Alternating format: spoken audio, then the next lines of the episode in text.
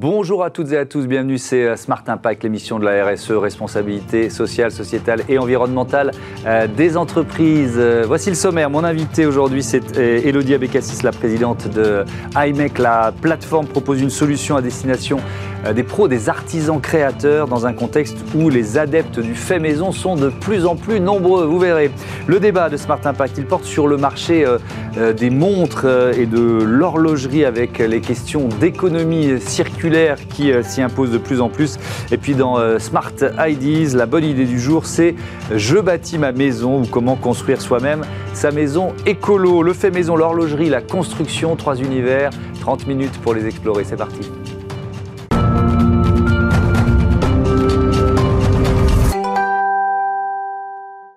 Bonjour Elodie Abécassis, bienvenue. Euh, vous êtes donc la fondatrice, la présidente euh, d'IMEC. C'est une plateforme euh, spécialisée dans la fourniture d'accessoires pour tout faire soi-même, c'est ça? Exactement.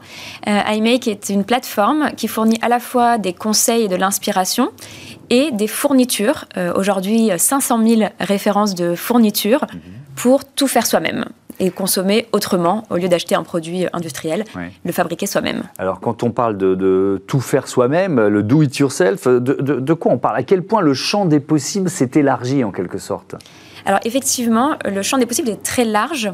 Concrètement, nous allons de euh, faire ses cosmétiques soi-même ou ses euh, produits d'entretien soi-même à euh, faire ses bijoux, ses vêtements, également jardiner pour pouvoir produire ses légumes et ensuite cuisiner. Mhm. également tout ce qui touche aux activités enfants que vous pouvez fabriquer vous-même et, et, ainsi profiter davantage de tout ce qui est motricité fine avec eux. Oui, le point de départ, c'est quoi? C'était plutôt les loisirs créatifs? Effectivement Historiquement, on parlait beaucoup de loisirs créatifs et mhm. euh, nous avons des catégories en commun avec les loisirs créatifs. Mais maintenant, moi, je parle plutôt de consommation responsable et de faire soi-même mhm. comme une vraie philosophie de vie ou comme même une façon de, de devenir consomme-acteur mhm. euh, et de, décider de ne pas surconsommer mais de prendre conscience. Si on prend un exemple, le marché des, des produits d'entretien, oui. Euh, il y a plein d'alternatives. C'est en forte croissance, ces comportements, ces nouveaux comportements? Alors effectivement, sur le marché des produits d'entretien, euh, les consommateurs se posent énormément de questions. Mm. On a euh, du solide, on a du sans, sans eau. Nous, on est sur le faire soi-même. Pourquoi euh, Parce que déjà concrètement, ça coûte 10 fois moins cher. 10 fois moins cher, c'est pas une expression. Non, non, c'est exactement 12 si vous voulez euh, le chiffre. Mais par exemple, faire sa tablette de lave-vaisselle mmh. avec quatre ingrédients très simples, ça coûte 3 centimes la tablette versus 30 centimes euh, en supermarché. Mmh. Donc c'est une vraie façon de faire des économies. Et c'est aussi une façon de réduire ses déchets parce que vous n'achetez pas la petite tablette emballée dans un plastique, elle-même emballée dans un carton qu'en mmh. plus vous transportez.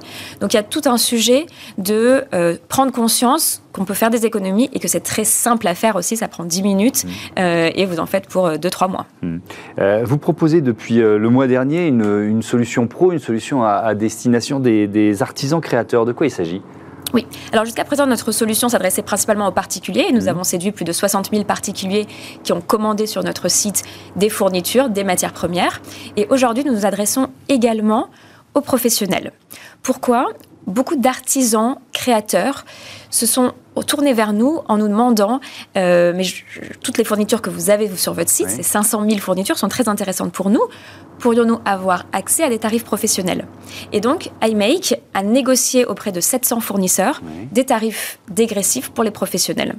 Et ainsi, des créateurs, des organisateurs d'ateliers DIY, euh, des artisans qui achètent chez nous des fournitures mhm. pour ensuite les revendre. Donc concrètement, ils revendent des bijoux, des accessoires de mode, euh, plusieurs euh, accessoires qu'ils ont fabriqués eux-mêmes, viennent se fournir aujourd'hui chez nous depuis un mois le lancement d'iMake Pro, mhm. avec des, des accès à des tarifs dégressifs, un service personnalisé, un peu comme un personal shopper pour les aider à faire leur, euh, leur euh, choix. Euh, et ensuite des services classiques comme l'accès aux factures, tout ce que les professionnels ont, ont besoin. Hmm. Vous l'avez créé quand, iMec, et vous en êtes où dans de votre développement aujourd'hui? Oui, le site a été lancé en 2020, donc nous hmm. sommes à deux, deux ans d'existence d'iMake. Hmm. nous sommes aujourd'hui 12 personnes. nous avons atteint une taille importante en termes de, de vues. on a par exemple 25 millions de vues par mois sur Pinterest du contenu iMake. Donc nous avons créé beaucoup de contenu euh, autour du, do-it-yourself pour être la référence en France. Euh, et aujourd'hui, on est leader en France en termes de, notamment de nombre de quantité de produits. C'est la question que j'allais vous poser. Vous êtes presque, vous êtes aussi un média d'une certaine façon. C'est-à-dire qu'il faut faire du contenu pour créer sa communauté. tout ça est lié?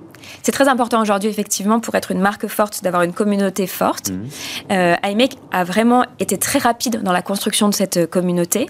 Euh, en deux ans, d'avoir autant de personnes impliquées qui partagent leur passion du, du DIY.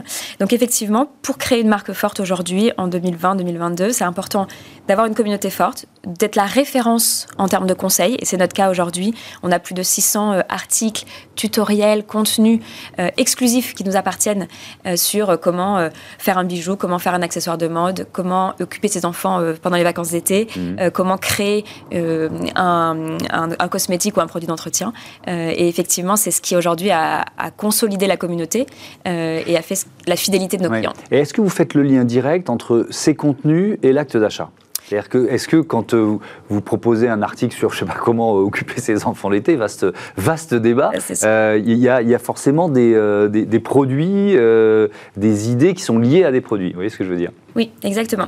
On a beaucoup travaillé sur ce sujet mmh. et le résultat est que concrètement, si vous venez sur notre site et que vous tapez dans votre barre de recherche occupation enfant, activité, vous allez tomber sur un tutoriel. Mmh. Vous regardez les photos du produit fini, il vous plaît, vous vous dites, OK, j'appuie sur ajouter tout au panier, et là, vous, êtes livré chez vous de l'ensemble des fournitures pour le faire vous-même. Hmm. Donc vous n'avez plus le casse-tête et le temps de chercher est-ce que telle matière va avec telle matière? Vous avez effectivement la partie shopping hmm. en un clic. Alors vous aviez euh, fait réaliser il y a 18 mois un, sondage sur euh, euh, le, do-it-yourself, le, le, fait maison. 9 Français sur 10 euh, pratique le faire soi-même. Euh, et quand on regarde euh, le top 10 des activités que les Français ont fait par eux-mêmes, c'était durant, l'année 2020, la cuisine, ça c'est une évidence, le bricolage aussi, potager, on aurait pu imaginer ce, trio de tête. Ensuite, réparer les objets, décoration maison, peindre, dessiner, colorier, les produits ménagers, on en a parlé, activités manuelles et, créatives, coudre, tricoter, fabriquer ou transformer des objets. Est-ce que la motivation elle est quand même d'abord économique, surtout en période de hausse des prix comme celle que l'on est en train de vivre. Oui, alors il y a en fait quatre motivations mmh. euh, chez nos consommateurs. Effectivement, la première, pour 50% des Français, c'est effectivement de faire des économies. Mmh. Euh, et je vous ai cité quelques exemples, c'est une vraie façon de faire des économies. La deuxième, c'est l'écologie aussi, euh, savoir réduire ses déchets et protéger la planète, par exemple en faisant ces cotons lavables donc en, tissu plutôt que d'acheter tous les mois euh, et de euh, créer des déchets avec des cotons euh, jetables. La troisième, c'est l'authenticité et la transparence. Concrètement, quand vous faites vous-même, vous savez ce que vous mettez à l'intérieur mmh. de votre crème, vous savez ce que vous portez sur vous. et la quatrième, qui est importante en tout temps, c'est finalement ce plaisir, cette satisfaction d'avoir fait quelque chose de ses mains mmh. euh, et le fait de retrouver du sens. Euh, je pense que c'est très important aujourd'hui de retrouver du sens, de se dire bah, je l'ai fait moi-même, je suis capable, même si peut-être euh, vous ne vous pensiez pas forcément créatif. On est tous capables de faire quelque chose de ses mains. Alors je vais reprendre certains de ces, de, de, de, ces, certaines de ces motivations sur le fait de, dépenser moins. Est-ce que la période que l'on vit, vous le ressentez vous, c'est un accélérateur de changement de comportement en ce moment?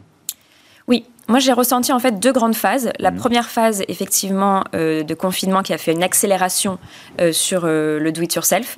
Et en ce moment, une deuxième phase, tout à fait, plus difficile parce que liée à une crise et à une perte de pouvoir d'achat, mais que l'on a ressenti effectivement où les Français cherchent comment économiser, comment arrondir leur fin de mois et comment arriver à faire des économies. Et finalement, sur les achats du quotidien, on peut encore faire des économies en décidant de faire soi-même. Donc, je vous avais donné l'exemple de la lessive. c'est la même chose pour la crème.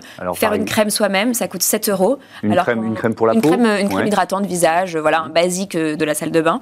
Euh, ça coûte environ 6 euh, fois moins cher euh, de faire sa crème soi-même que de la que de l'acheter en, en, grande surface ou en marque connue. Et là aussi, pas de packaging, etc. etc. on y revient. vous connaissez tous les ingrédients et en plus, vous la personnalisez, c'est-à-dire que vous faites vraiment quelque chose qui est adapté à mmh. votre peau. Mmh. Sur ces euh, motivations euh, environnementales, justement, que vous, vous disiez, ça venait en, deuxième position, ça c'est un mouvement de fond? C'est une tendance de fond. Mmh. Euh, voilà, l'émission Smart Impact le, montre par tous les sujets que vous mettez en avant.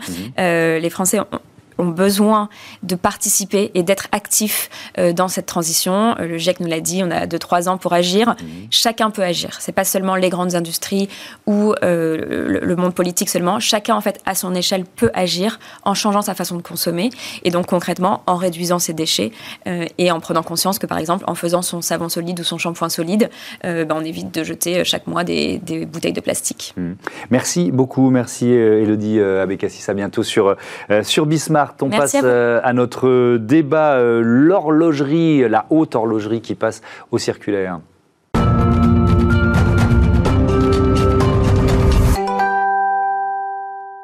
Je vous présente mes invités tout de suite, les invités du débat de Smart Impact. Céline Dassonville, bonjour. La présidente cofondatrice d'EtiWork. À vos côtés, euh, Nicolas Frediger, bonjour, le cofondateur d'ID Watch. Peut-être une présentation. EtiWork, vous êtes déjà venu dans cette émission, mais redites-nous c'est quoi EtiWork donc on est un studio d'impact, on est mhm. dédié à accélérer la transformation euh, qui génère des impacts positifs ou qui réduit les impacts négatifs, parce que de temps en temps quand on travaille, c'est pas que pour du positif, c'est mhm. pour du moins pire, mhm. dans le secteur de la mode et du luxe. Et euh, on le fait en mettant beaucoup de données euh, disponibles au grand public via un podcast qui s'appelle Luxury for Good et via une librairie où on analyse tous les rapports qui paraissent sur la mode durable, le luxe durable, les enjeux matières, avec à la fois le point de vue des ONG et le point de vue, on va dire, des grands cabinets euh, conseils ou des fondations comme la fondation Helen MacArthur. Hmm. Et par ailleurs, on se rend compte que le sujet de engendrer une transformation systémique dans le secteur de la mode euh, et du luxe, c'est aussi former tout le monde pour mhm. que la direction RSE ne soit pas euh, un bastillon euh, seul euh, en train d'essayer de piloter une formation, mais vraiment de former aussi bien le vendeur que l'employé de la maison de luxe, que le sous-traitant, pour que tous les enjeux sur lesquels on peut agir soient pris en compte. Est-ce que ces, marques de luxe, elles, ont été pionnières ou au contraire plus réticentes à s'emparer de ces enjeux environnementaux et sociétaux? Alors, ce qui est bien, ce qui est bien quand on parle de RSE et d'impact, mmh. c'est que c'est pas forcément manichéen. Il n'y a pas euh, des tout blancs et des tout noirs. Après, je pense qu'il y a une vérité, c'est que quand on est dans un paradigme où la conscience environnementale et sociale est extrêmement forte, mmh. et quand on crée sa marque, comme Nicolas va vous l'expliquer, dans un contexte où on est conscient du potentiel que peut apporter le business model de la circularité, de la nécessité de décarboner ses approvisionnements, mmh. de la nécessité de tracer ses matières et de créer aussi des nouveaux imaginaires désirables. Mmh. On peut le faire plus vite et dès le départ quand on est une marque. c'est plus facile quand on est un euh, pack native, comme on dit, que quand on est une marque qui, qui est née à l'ère du euh, produire, euh, consommer, jeter. C'est évident que c'est. Voilà, donc je dirais que pour les grands groupes, les mm. grandes maisons, la difficulté, c'est transformer l'existant. Et on est quand même sur des métiers de tradition, de culture du secret.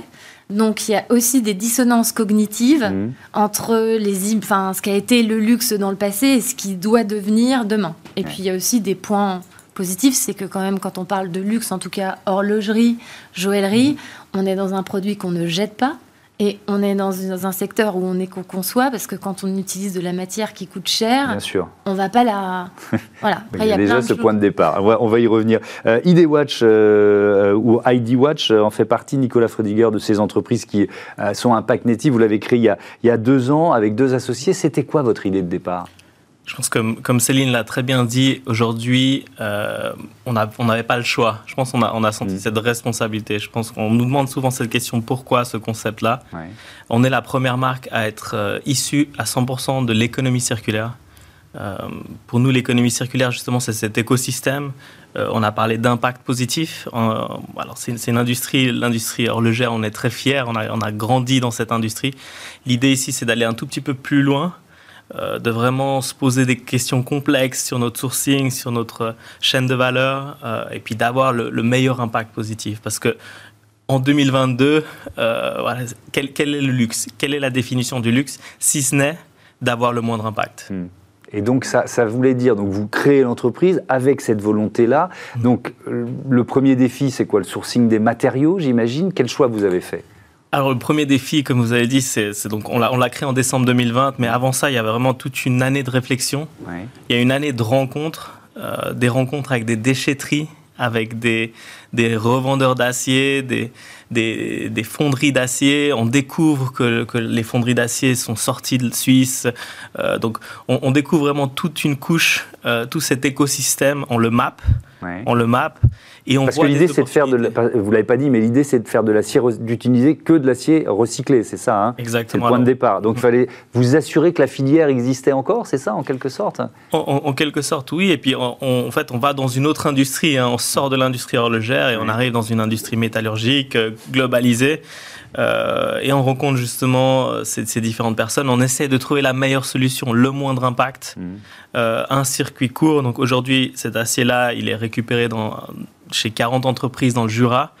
Euh, il est isolé, il est stocké, il est flashé même pour contrôler sa qualité et il est refondu, refondu dans un rayon de 200 km, mhm. ce qui lui donne une empreinte carbone 10 fois plus faible que le standard de l'industrie. Pour nous, c'était aussi très important de le mesurer, de quantifier cette information pour pouvoir justement aller ensuite justifier le fait que bah, notre montre elle a un, un impact moindre euh, mais elle a une qualité tout autant. Donc cette montre-là, donc elle a, elle a 100% recyclé. Mais voilà, elle, a toujours euh, ses propriétés de, de, de, montre de luxe qui font vraiment une, voilà, une belle finition, euh, des, des, des, angles, des, des anglages très mm. précis mm. et un savoir-faire très, très, très fort. Vous, vous peut-être, oui, allez-y. sur l'acier, parce que l'acier, c'est quand même un matériau qui est recyclé par essence. Mm. je trouve que ce qui est extrêmement intéressant dans les choix que tu as fait, dans l'étude qui a été poussée, c'est de se dire bon, bah, l'acier est quand même une matière recyclée, mais comment est-ce qu'on peut aller plus loin?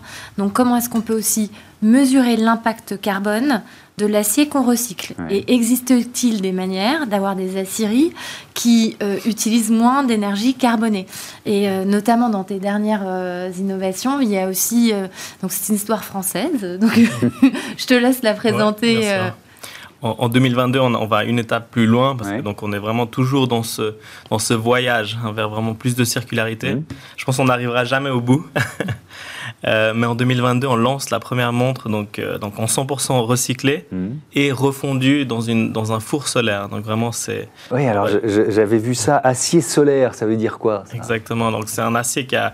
Là, l'impact descend à 165 fois plus faible que, que le standard de l'industrie. Mhm. Et donc, c'est un acier qui est refondu aujourd'hui à, Montlouis. Donc, on a fait les premiers tests mhm.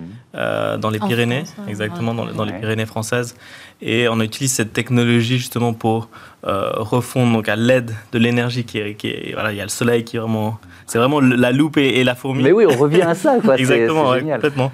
Et, on, arrive à monter en, température à plus de 1500 degrés euh, facilement avec euh, ce genre de. Mais alors, euh, ce, ce, site, c'est quoi Une acierie ou je ne sais pas quel terme il faut employer, mais bon, ils avaient quoi comme débouché aujourd'hui? Vous voyez ce que je veux dire? Qui Est-ce qu'il y a de plus en plus de, de monde qui demande un acier de moins en moins avec un impact de plus en plus faible? J'imagine que oui, mais c'était quoi leur business?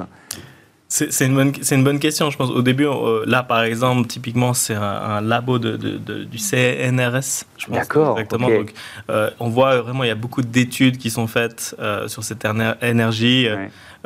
c'est une technologie qui est, qui est ancienne. Hein. elle n'est pas toute neuve. Elle, elle, a été utilisée, mais en fait, elle a été abandonnée et et on a, on a, on a préféré d'autres technologies et aujourd'hui on y revient.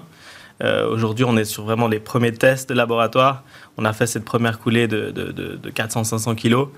Euh, mais l'idée, c'est vraiment de, voilà, de monter euh, en, volume pour pouvoir ensuite fournir toute une industrie. Et, mm. je pense que ça, on voit qu'il y a de l'intérêt notre partenaire qui gère ça, donc euh, Panater, mm. euh, voit aussi qu'il y a de l'intérêt au niveau des, des, marques euh, à l'international. Ouais.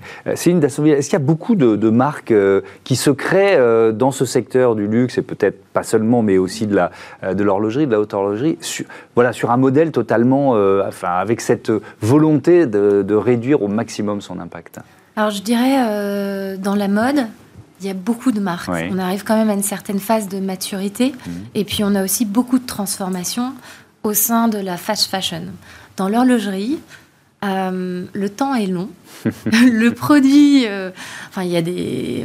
Euh, ça se transmet de génération en génération. Donc, il y a eu souvent une hypothèse qui était de dire mais nous, ces sujets d'impact et de durabilité, ça ne nous concerne pas parce que finalement, on fait un produit éco-conçu qui se transmet. Bien sûr. Et euh, le sujet, en fait, euh, de la responsabilité étendue sur l'intégralité de la chaîne de sous-traitance euh, a permis à la fois de réveiller des jeunes marques qui se sont dit, mais en fait, euh, finalement, ce sujet d'impact, c'est euh, un territoire de créativité infini, mhm.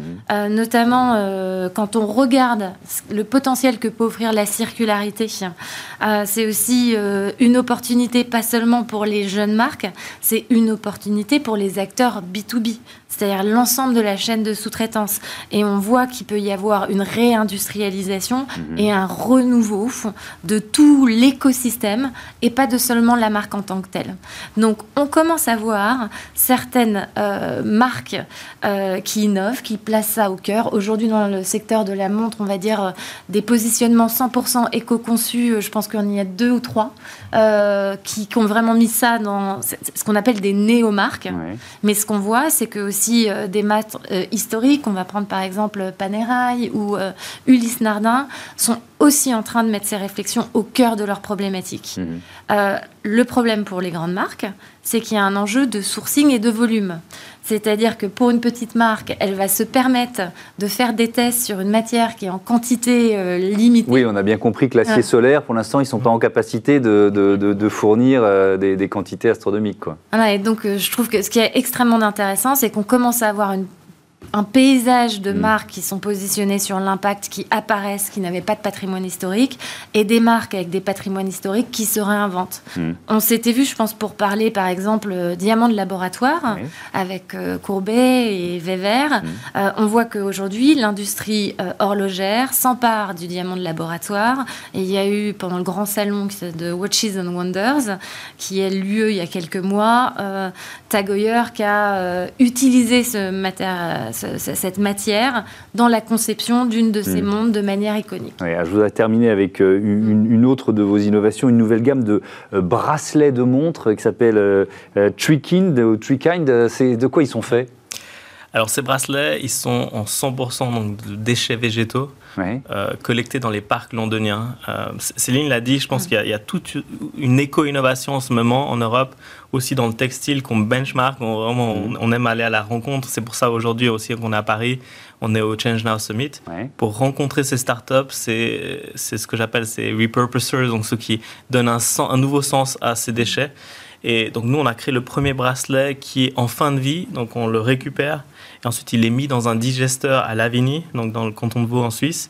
Donc on vient le récupérer et il est mangé par ces bactéries et produit du biogaz. Vraiment, il retourne vraiment. Donc là, on, ferme. Oui, c'est vraiment la circularité parce qu'il est lui-même fait à partir de déchets végétaux et il, devient, il devient de l'énergie, quoi. Exactement, complètement.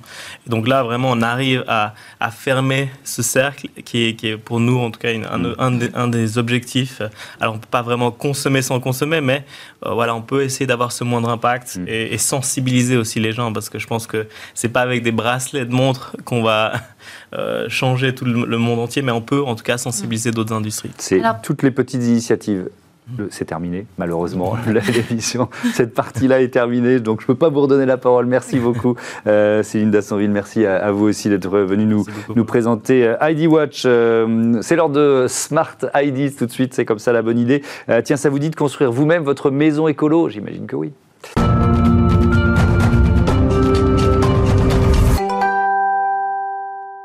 Bonjour Jean-Luc Delafontaine, bienvenue. Vous êtes euh, le fondateur de Je bâtis ma maison. Vous l'avez créé quand et puis surtout avec quelle idée?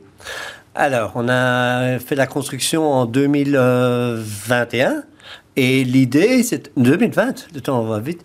En fait, l'idée, c'était de venir dans le sud de la France, puisque vous entendez que j'ai un petit accent un peu belge, et de venir ben, trouver un havre de paix. Et il y avait un terrain un petit peu biscornu, et on s'est dit, ben, tiens, ça serait sympa, puisque la vue est vraiment magnifique, de faire une construction aussi un petit peu où on respecte tout à fait la nature. Et donc, vous avez d'abord commencé en construisant votre propre maison écolo, c'est ça? Tout à fait. en Belgique, j'avais un tout petit peu fait du bricolage, j'avais restauré une maison avec des petites choses, mais jamais une telle euh, une œuvre de telle importance. J'avais un ami belge qui m'a dit "Écoute, si un jour tu veux construire une maison, moi j'ai fait beaucoup de petites parties de maison, d'extension de maison, mais jamais quelque chose de complet." Alors avant de partir à la retraite, ben, ça serait sympa si on la faisait à deux. Hmm. Et donc, ça, c'est le point de départ de l'histoire. Mais, mais ensuite, ça devient euh, finalement un projet d'entreprise. Je, bâtis ma maison. C'est quoi? Ce sont des formations que vous proposez? Formations en ligne, formations sur place? Comment ça marche? Alors tout à fait. Alors le projet a changé un petit peu au, fur et à mesure de l'évolution. On a commencé à construire deux maisons en ossature bois avec des bénévoles qui sont venus d'un peu partout, notamment un Canadien qui m'a dit un jour, bah, écoute, c'est très sympa de tout filmer parce que tu vas faire des tutoriels de qualité, puisque en tout cas on l'aura fait, et ça montre bien que les amateurs savent le faire. Mmh. Mais dans tout ce qu'on entreprend, il y a 80% de préparation et 20% d'exécution. Donc si tu te concentres uniquement sur les 20% à restituer, c'est peut-être un peu dommage de passer à côté des 80%. Donc ce qu'on s'est dit, ben, ok, ben, les 20%, on va les donner, puisque c'est pas grand-chose, on les donne. Donc cette partie-là de formation elle est entièrement gratuite. Et du coup, on s'est concentré sur toutes les étapes qu'il y avait en amont de la construction. Puisque vous m'avez dit quand est-ce qu'on a commencé les travaux, mais je pense que dans ma tête, on a commencé bien presque deux à trois ans à l'avance.